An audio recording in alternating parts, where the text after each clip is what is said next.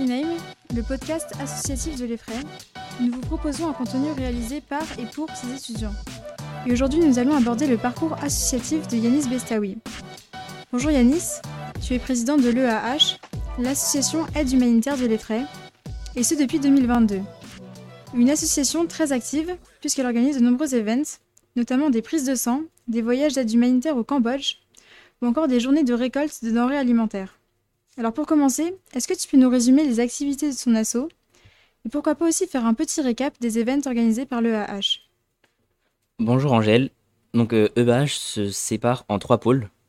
Euh, le premier est tutorat, qui consiste à donner des cours particuliers ou de l'aide aux devoirs plutôt à des hum, collèges euh, à juifs pour les enfants qui ont le plus besoin. Donc euh, notamment au collège Karl Marx. Le deuxième pôle, c'est le pôle des maraudes, donc, euh, qui consiste à, comme son nom l'indique, faire des maraudes. Des maraudes, c'est euh, acheter des denrées alimentaires ou euh, faire à manger ou donner des, habits ou des kits d'hygiène à des SDF, donc aux personnes qui ont, qui le plus besoin. et également, le dernier pôle, comme tu l'as dit, les convois, qui consiste à partir à l'étranger afin de briser la fracture socio-numérique. Et, et donc, en fait, les membres de H vont dans des pays. Cette année, on est parti, comme tu as dit, au Cambodge et en Tunisie.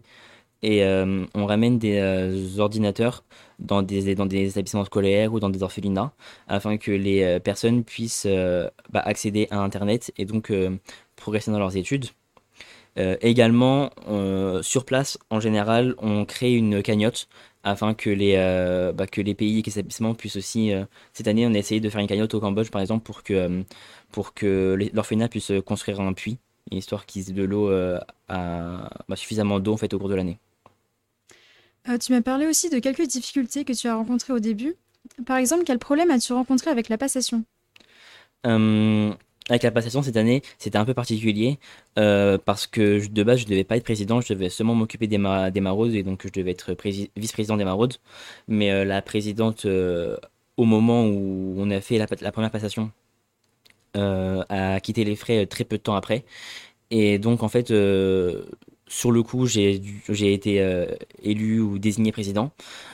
donc, du coup, je m'y attendais pas, mais j'ai vu ça comme un défi et j'ai décidé de, le relever. tu es devenu président du coup en 2022. Est-ce que tu t'es douté à ce moment-là du travail que ce poste demanderait? Pas du tout. parce que ce rôle donc, de président nécessite beaucoup de travail, surtout pour une grosse association comme, bah, comme EAH parce que bah, la station est séparée en trois pôles, donc c'est-à-dire qu'il faut manager les trois pôles, et que l'année est parsemée d'événements, donc euh, le don du sang et euh, l'épicerie solidaire. Il y a également d'autres, d'autres, euh, d'autres événements au cours de l'année. Et enfin, il faut vraiment s'organiser parce qu'avec les cours et le stage et la vie personnelle, etc., etc., ça fait beaucoup de choses à gérer. Mais euh, si on est motivé, on peut toujours y arriver. Et en fait, bah, il faut vraiment, vraiment s'organiser. Et je n'attendais pas à ce que cela nécessite autant euh, d'organisation. Et euh, quelles sont selon toi les plus grosses difficultés que tu aies surmontées? Sûrement les difficultés bancaires et administratives en général avec les associations. Je pensais vraiment pas qu'il y en avait, qu'il y avait autant d'administration. Euh, mais bah, quand on est devant le fait accompli, on est obligé de, les faire. Et euh, bah, du point de vue bancaire, on a eu, on a eu beaucoup de difficultés à accéder à nos comptes, donc pouvoir voir le montant qu'on a dans nos comptes. Euh, ça a pris plusieurs mois, parce qu'en fait, bah, les banques répondent à des horaires de bureau. Et les et les cours ou le stage ne permettent pas d'accéder à ces horaires de bureau. Donc ça veut dire que je pouvais y aller que les samedis. Et la banque ferme à midi le samedi. Donc c'est-à-dire que je devais y aller que je pouvais y aller que les samedis matins. Et euh, bah c'était à rajouter dans mon emploi du temps. Et je ne pouvais pas déléguer cette tâche parce que euh, bah, la banque demandait que ça soit, pour des soucis de confidentialité et de sécurité, que ça soit le président en personne qui se déplace. Je pouvais même pas régler le problème par euh, téléphone. Donc euh, ça m'a pris plusieurs mois afin d'accéder à mes comptes. Donc tu l'as dit, il y a beaucoup d'aspects techniques en fait à envisager lorsqu'on s'engage dans un bureau. apprendre à gérer des comptes par exemple lorsqu'on est trésorier. Quelles compétences as-tu développées et quels conseils aurais-tu donné, aimé qu'on te donne avant de devenir président? Donc les compétences développées dans un premier temps, sans aucun doute l'organisation. C'est extrêmement important, c'est la chose primordiale. ensuite, la communication, puisqu'il faut pouvoir parler avec des d'autres établissements, donc par exemple l'établissement français du sang pour la, le jour du don du sang à les frais, euh, ou même parler d'autres pays étrangers pour, pour l'organisation des convois, euh, ou encore parler avec ses membres en fait ou avec son, avec son bureau, euh, afin de au mieux déléguer les, les, tâches. Donc la deuxième chose, c'est savoir sous-traiter, et parce que ben, déléguer tâches, ça vient sous-traiter. On a un bureau, il faut bien qu'il soit utile à nous aider et pour le bien de l'association en fait. Ensuite, bah, gérer des projets parce que les convois ou, euh, ou bah, le don du sang, c'est, comme j'ai dit, beaucoup d'organisation. Donc c'est beaucoup de gestion. Et la gestion des projets, c'est quelque chose qu'il faut prendre en amont. Ça ne s'organise pas du jour au lendemain. Donc il faut le prendre en compte. Et également gérer les personnes. Savoir, euh, bah, savoir entre guillemets manager les personnes. Euh, par exemple pour les maraudes, on sépare en plusieurs équipes. Savoir que par exemple un L1, quelqu'un, enfin un nouveau membre, pas forcément L1, mais un nouveau membre dans l'association on peut pas faire un groupe seulement de nouveaux membres, on est obligé de séparer, de mettre des gens qui ont déjà fait des maraudes, etc.